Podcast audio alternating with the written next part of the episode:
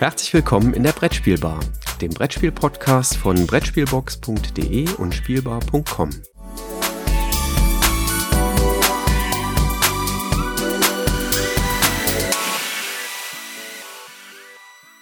Ja, einen wunderschönen guten Morgen, Christoph. Schön, dich hier in der Brettspielbar wieder zu treffen. Wir haben Mitte des Monats, das heißt, wir wollen ein bisschen über Spielerfahrungen sprechen, die wir gemacht haben. Genau. Hi Jürgen.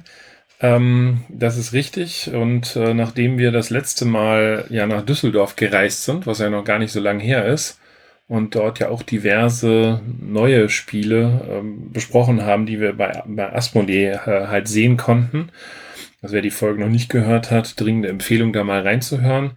Ähm, geht es, verschlägt es uns heute eigentlich in, nach Griechenland. Das heißt, eigentlich kommen wir aus Persien, ne? Ähm, aber wir sind jetzt in Griechenland gelandet. Und damit weiß der aufmerksame Hörer schon, um was es geht. Und ich würde sagen, dann kommen wir direkt zum nächsten Spiel über. Nein, Quatsch. du möchtest also was über Korinth erzählen, ähm, was wir tatsächlich gemeinsam gespielt haben am letzten Wochenende, was ich sehr schön fand. Genau. Ja, äh, Korinth ist eigentlich das Roll and Write von, und jetzt musst du mich bitte wieder korrigieren, Ishfahan. Oder Isfahan, keine Ahnung, wie es ausgesprochen wird. Äh, auf jeden Fall damals bei Istari erschienen. Genau, hat mir damals super gefallen und war, war ein Spiel, was ich vor, ich weiß gar nicht, wann das rausgekommen ist. Weißt du das? Das ursprüngliche Isfahan? Am, am Googlen. Oder muss ich passen? Ähm, ich glaube, das ist sogar 2007 irgendwo so rausgekommen. 2006, 2007. Also dürfte schon mehr als zehn Jahre auf dem Buckel haben. Ja, vom Bauchgefühl würde ich sagen, das kommt ganz gut hin. Und jetzt die Neuauflage, ja, Neuauflage. Die, 2006 habe ich gerade gesehen. Oh, fantastisch. Wie schnell du googeln kannst, das ist toll. Ja, Wahnsinn.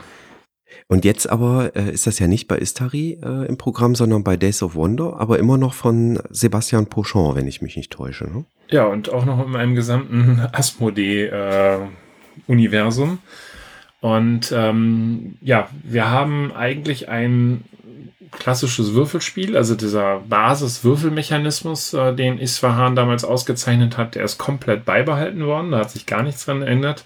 Das, was sich geändert hat, ist eigentlich das Spielbrett, auf dem wir spielen. Und in der Packung kann man fast von einem Brett sprechen, denn ich weiß nicht, wie viele Zettel da drin sind, aber es ist ein riesig dickes Ding.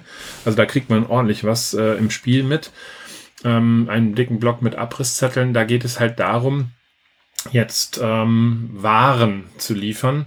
Nicht mehr irgendwelche Krüge oder sowas, sondern wir müssen Waren ausliefern. Das sind Gewürze, das sind Trauben, Öle und Teppiche, ähm, die eben halt mit den mittleren Bereichen, mittleren Würfelbereichen verbunden sind. Äh, dazu gibt's dann halt jetzt Ziege anstatt Kamel und das Gold ist beibehalten worden. Was passiert? Wir würfeln. Ähm, neun Würfel haben wir zur Verfügung, äh, zumindest anfänglich ähm, in weiß und wir nehmen den höchsten, ähm, die höchste Augenzahl, setzen sie nach ganz oben auf das Gold und dann bauen wir von unten nach oben eben halt auf mit eins, zwei, da kann vielleicht mal die drei nicht dabei sein, vier und von mir aus fünf. Und äh, dann geht es Reihe um. Also der aktive Spieler darf als erstes wählen, nimmt sich von mir aus die drei Würfel, die bei Gold liegen, und kringelt die ein. Auf seinem Block hat er eben halt so ein Feld für Gold, für die Ziegen. Oder aber er sagt, nee, ich möchte jetzt ganz gerne Waren ähm, ausliefern und nimmt sich von mir aus die Anzahl an Würfeln zwei oder drei und kreuzt dann in dem jeweiligen Bereich, wo die Aufträge sind, dann diese Waren an. Schafft er es, die Kleinstaufträge zu erfüllen, kriegt er die Punktzahl, die da drüber ist. Schafft man es sogar in einem dieser Bereiche als erster fertig zu werden, gibt es noch Sonderpunkte. Und das, was jetzt komplett neu ist, neben dem Ankreuzen, ist eigentlich der, die Rolle des Kundschafters. Den gab es zwar vorher auch, ähm, der ist dann durch die Reihen da gewandert und hat so ein bisschen die Leute geärgert. Ähm, hier ähm, schaltet man über den Kundschafter, das heißt, man kann beispielsweise die Augenzahl zwei nehmen, äh, egal ob da jetzt zwei, drei oder vier Würfel liegen und kann dann mit dem Kundschafter um diese zwei Felder nach vorne rücken. Kann das mit Gold oder über ein Gebäude noch manipulieren und kriegt dann den Bonus, der dort aufgedruckt ist. Und zusätzlich bringt der Kundschafter, wenn man ihn zu einem der drei, äh, was waren das so, umrankte Felder äh, führt, eben halt auch noch äh, zu Siegpunkten. Das Ganze 20 Minuten, 25 Minuten Ähm, und dann ist das Spiel halt schon zu Ende. Ich glaube, bei vier Leuten sind es äh, 16 mal Würfeln. Also jeder ist viermal aktiver Spieler. Mhm. Wir haben es ja mit unseren Gattinnen gespielt und ich kann zumindest das Feedback geben, dass es Eva sehr, sehr gut gefallen hat. Ähm, ich habe also da den Kaufauftrag bekommen. Ich muss zugeben, ähm, ich hätte mir auch vorstellen können, dass man noch mehr Entscheidungen treffen könnte oder müsste bei dem Spiel. Also äh, manchmal fand ich die Auswahl zwischen den Würfeln doch recht trivial. Insbesondere wenn man selber würfelt, dann greift man doch zu der Reihe, wo die meisten Würfel drin liegen. Das ist häufig der sinnvolle Spielzug. Also da hätte ich mir vielleicht noch so ein bisschen mehr, ja, ich weiß auch nicht, wie ich sagen soll, so ein bisschen mehr Knusprigkeit äh, irgendwie gewünscht. Ist so, ich kann das schwer in Worte fassen, ähm, was mir da so, so ein ganz kleines bisschen fehlt. Ähm, ansonsten, das ist rund, das läuft sauber durch. Ähm, wir haben, glaube ich, in der Partie sehr unterschiedliche Strategien gefahren und äh, haben uns trotzdem ganz gutes Kopf-an-Kopf-Rennen geliefert. Das zeigt ja auch, dass es ganz gut austariert ist, das Spiel. Also mhm. ähm, ich fand das, ich, ich finde es reizvoll und bin dann gespannt, wenn jetzt dann irgendwann das, das Päckchen kommt von meinem Spielelieferanten der Wahl ähm, und wir das noch ein paar Mal spielen, dann würde ich das auch gerne mal äh, ausprobieren in unterschiedlichen äh, Spieleranzahlen. Hast du das schon in, in unterschiedlichen Spieleranzahlen äh, ausprobieren können? Also ich habe es bisher äh, zu dritt und zu viert gespielt, zu zweit jetzt noch nicht. Äh, zu zweit ist noch eine Sonderregel drin, dass der Startspieler ein zweites Mal zugreifen kann. Ähm, ansonsten ändert sich im Spiel zu dritt einfach nur die Anzahl der Würfel und auch im Spiel zu zweit. Ähm, da, also zwischen drei und vier Personen fand ich jetzt keinen großen Unterschied. Äh, zu zweit soll es ein bisschen anders sein, aber was wohl allen ähm, Partien ähm, da eben halt zugrunde liegt, ist, dass das Spiel extrem schnell geht. Dieses Thema, ich fühle mich ein wenig gespielt, weil ich, je nachdem, was da in der Auslage liegt, doch was äh, eigentlich gezwungen bin, da was zu nehmen, kann ich ein Stück weit nachvollziehen. Ähm, ich finde aber, dass, äh, und ich glaube, das ist das, was, wenn man aus diesem Thema Ishvahan zu sehr stark kommt, äh, was man noch gar nicht so richtig berücksichtigt, ist den Kundschafter. Den müsste man wahrscheinlich eigentlich viel, viel stärker noch einsetzen und nutzen, weil der bringt eine gewisse Würze hinein ähm, und schaltet eben halt neben den Siegpunkten, auf die man vielleicht auch noch stärker gehen müsste, auch noch den einen oder anderen Bonus frei. Ähm, ich glaube, da würde ich wahrscheinlich das nächste Mal noch mal stärker auch auf den Kundschafter gehen. Das fand ich auch sehr reizvoll.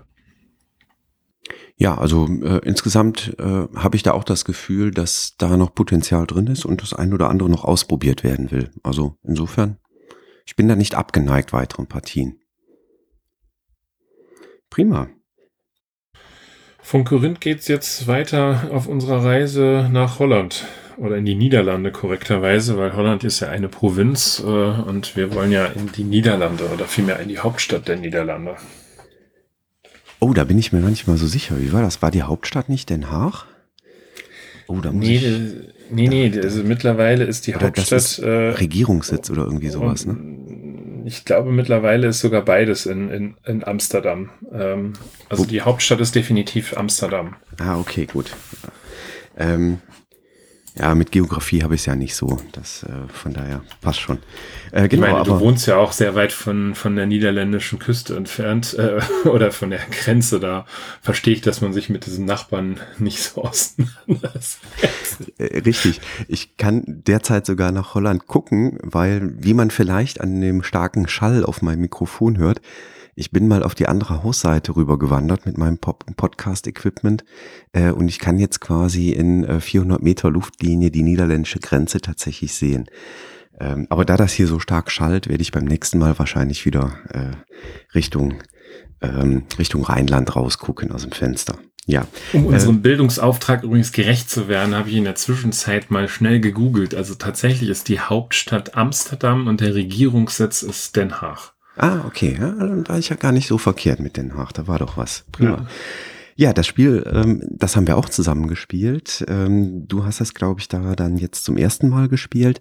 Ähm, ich habe schon eine ganze Reihe an Partien hinter mir von Shadows Amsterdam, was bei Libelut erschienen ist, und vom Autor Mathieu Aubert ist. Ich denke mal, so wird er ausgesprochen.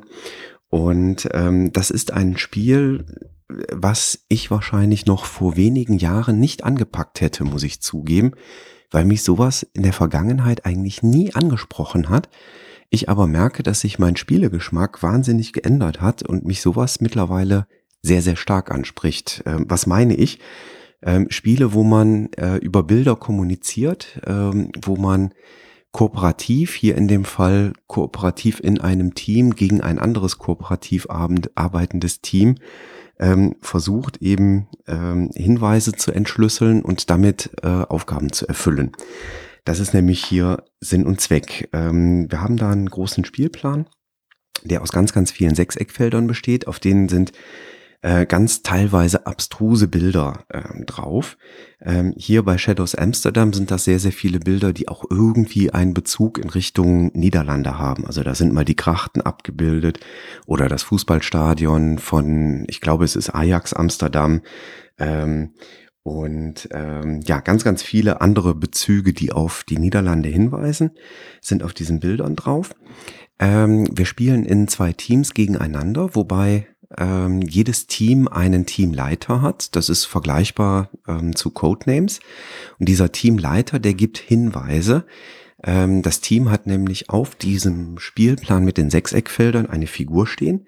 Und diese Figur gilt es zu drei Hinweisfeldern zu bewegen und anschließend noch ein äh, finales Zielfeld zu erreichen. Und die Hinweise, wo das Team sich hinbewegen soll, das gibt der Spielleiter mit weiteren Bilderkärtchen. Ähm, da liegen zwischen den beiden Spielleitern immer zehn Stück von aus und man kann ein oder zwei dieser Bilderkärtchen auswählen, um dem äh, eigenen Team eben einen Hinweis zu geben, lauft bitte in diese Richtung oder in jene Richtung.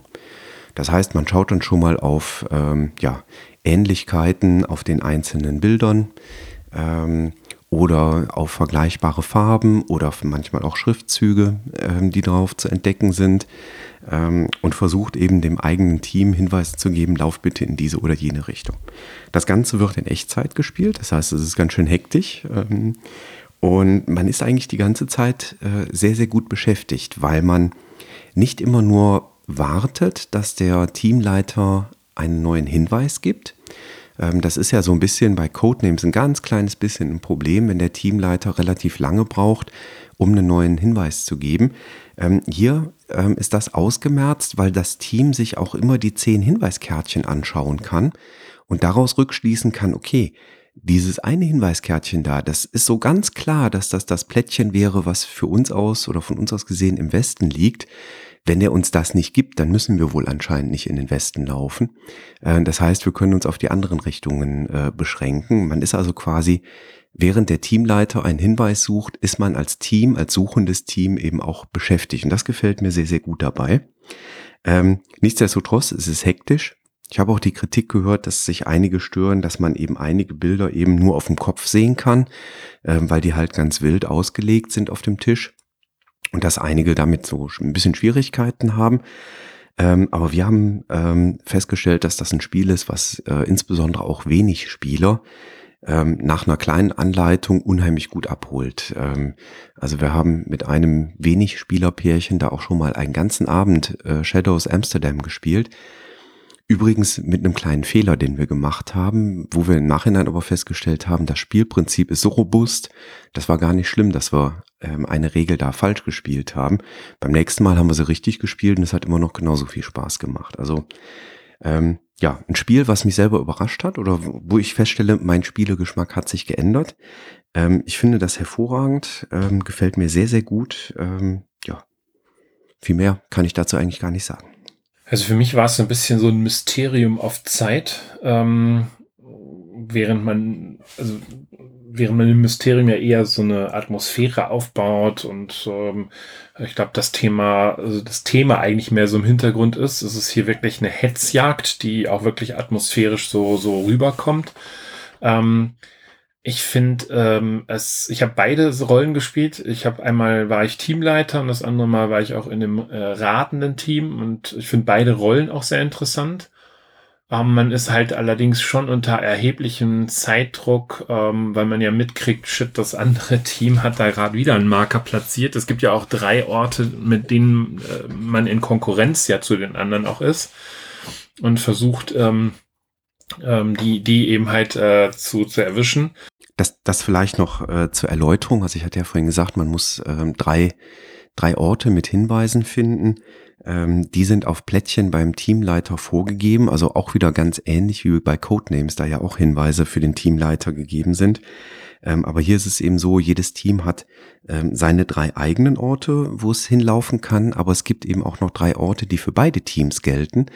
Ähm, und wer doch zuerst hinläuft und äh, einen Hinweis quasi entdeckt, äh, der hat das Feld für sich und die anderen können dort eben nicht auch noch den Hinweis entdecken. Deswegen kommt so ein bisschen diese Hektik-Komponente auch mit rein. Was dann ja auch noch hineinkommt, ist, dass es ja auch Felder gibt, die man eigentlich nicht betreten darf. Ähm, da kommt dann dieses, eigentlich müsste da noch so ein akustisches Signal da reinkommen, wie äh, ähm, und man darf eben zweimal diesen Fehler begehen. Beim dritten Mal ist man leider auch raus. Äh, da ist dann wurscht, wie gut man unterwegs war. Ähm, ich bin noch nicht hundertprozentig sicher, ob es mir super gefallen hat. Also es hat mir ganz gut gefallen. Ähm, ob ich so begeistert bin wie du, bin ich, bin ich mir im Moment noch nicht sicher. Da muss ich sicherlich noch mal ein paar Partien machen. Ähm, aber ich sehe definitiv den Reiz daran. Aber es ist schwer. Also keine Hektik mag, der wird da nicht happy drüber werden. Äh, trotz des sehr interessanten Themas. Ja, definitiv. Also es ist äh, äh, Hektik pur. Ja, kann man nicht anders sagen. Ja, prima. Und dann haben wir, äh, oder dann hast du noch was zu berichten. Genau, unsere Reise, geht unsere Reise geht weiter. Sorry, dass ich dir da ins Wort falle, aber ich wollte jetzt, haben mir gerade noch so ein, so ein, neues Intro äh, gerade überlegt. Ähm, unsere, unsere Weltreise geht weiter. Äh, was verbindet denn London, Rom, Moskau, Washington und Paris miteinander? London, Rom, Moskau, Washington, Paris. Ich bin in allen Städten schon gewesen. Das muss es sein. Richtig. Und deswegen hat man dir zu Ehren jetzt ein neues Spiel herausgebracht. Ähm, passt auch zu dem Zweitnamen Mastermind. Ähm, hat dann noch ah. das Thema Victorian davor gesetzt. Victorian ähm, finde ich spannend, Mastermind bin ich raus. Schade. Nein, also das ist äh, ein Spiel, was jetzt gerade kürzlich auch erschienen ist, äh, was ich jetzt schon ein paar Mal spielen konnte. Ähm, cool Mini or Not äh, oder Seaman ähm, glänzt mal wieder mit, äh, mit opulenter Ausstattung, ähm, wobei man irgendwann Halt gemacht hat. Da komme ich gleich noch zu einem kleinen Kritikpunkt dabei.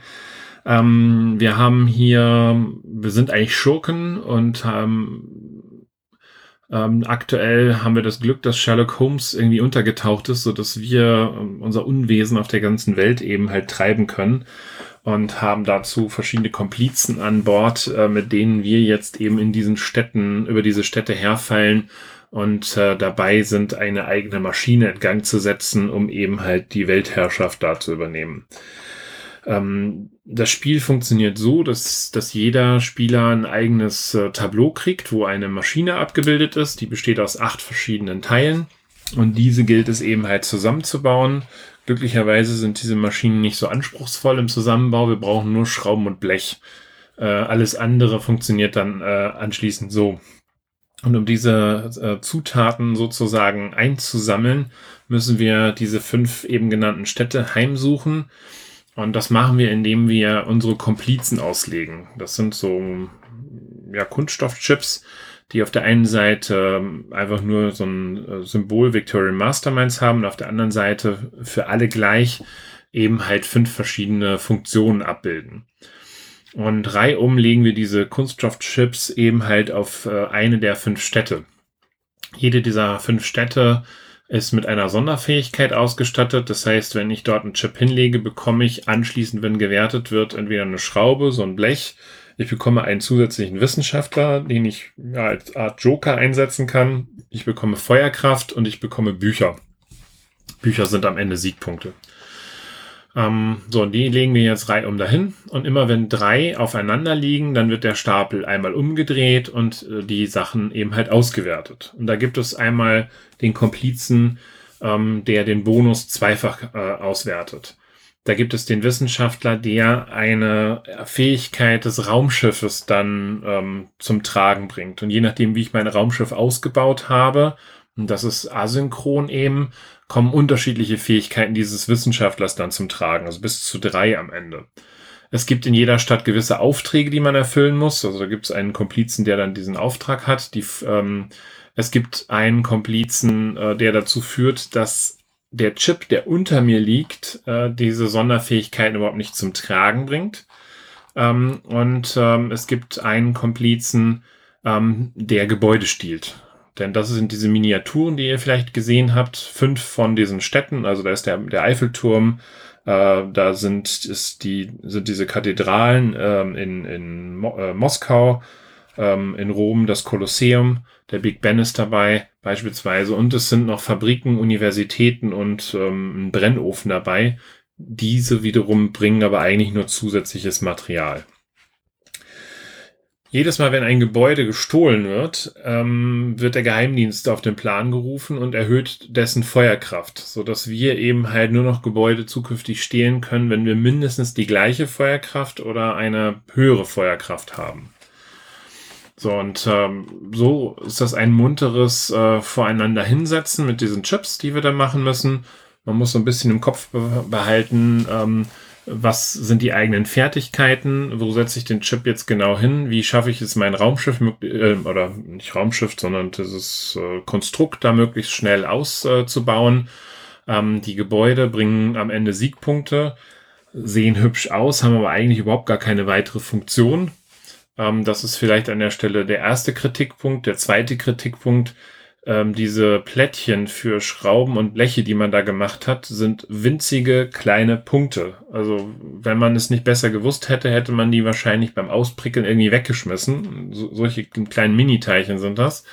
Hier legt man die jetzt auf die, ähm, ja, auf die Tableaus, die man vor sich stehen hat. Und das ist sehr friemelig ähm, und passt eigentlich nicht zu der ansonsten sehr opulenten Ausstattung dieses Spiels. An sich spielt sich das locker flockig innerhalb von 45 Minuten, würde ich mal sagen. Ja, wenn man den einen oder anderen Grübler dabei hat, vielleicht auch ein paar Minuten mehr. Ähm, es hat einen, diesen einen Komplizen, den ich eben genannt habe, der dann eine Sache der anderen blockiert. Das kann manchmal nervig sein. Ich habe schon Partien erlebt, da hat einer drei, in drei Runden hintereinander immer so einen Blocker, so, einen Block, so eine Blockade gehabt äh, und war natürlich dementsprechend mehr als frustriert.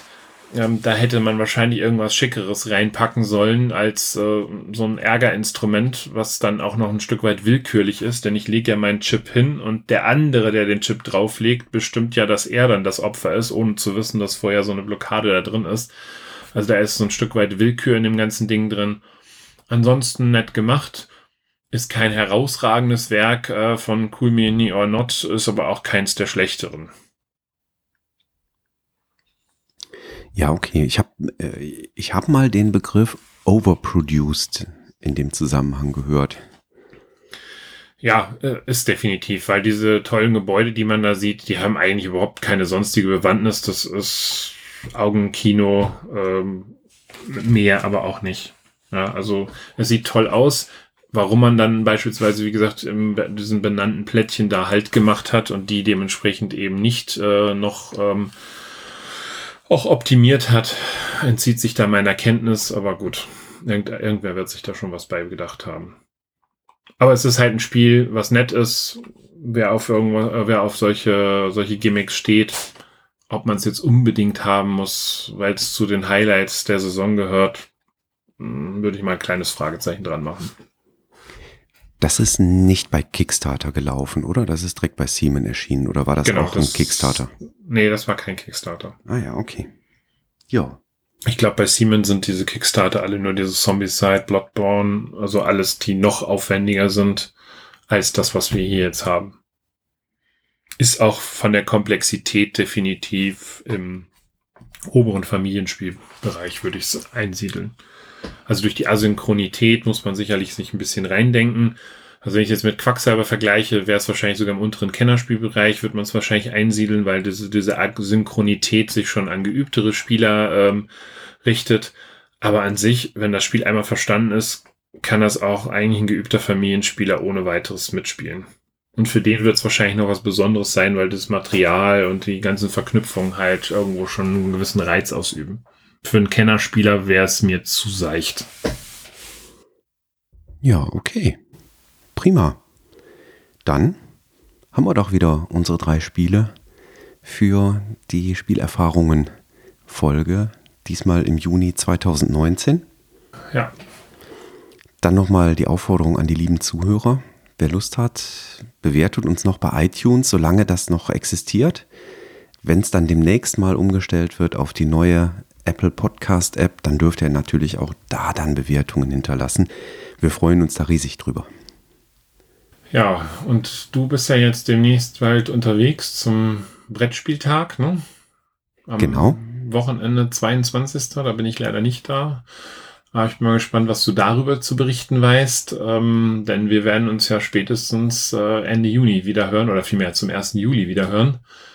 Ähm, und werden dann über diverse News berichten. Vielleicht können wir da ja auch mal über den Brettspieltag noch kurz reden. Genau, ich werde dann auch ein bisschen was vom Tag der Brettspielkritik berichten können ähm, eine kleine Schulung, die etabliert wurde durch den Verein Spiel des Jahres e.V., die eben, ja, Menschen, die über äh, Brettspiele berichten, in geschriebener Form, in audiovisueller Form, wie auch immer, äh, eingeladen haben, um sich mal ein Wochenende zusammenzusetzen und drüber nachzudenken, was macht Sprechen oder Schreiben oder Zeigen von Brettspielen in Medien heutzutage eigentlich aus und wie kann man das unterstützen und wie kann man vielleicht auch gegenseitig voneinander lernen. Zumindest ist das meine Hoffnung, dass es in die Richtung geht, dass wir da ganz, ganz viel lernen können. Und äh, ja, da berichte ich dann Anfang Juli in unserer nächsten News-Episode drüber. Prima. Ja. Dann machen wir für heute einen Deckel drauf. Ja, Deckel drauf. Alles klar. Dann hören wir uns ja. demnächst wieder und wir sagen bis dahin Tschüss. Gute Zeit.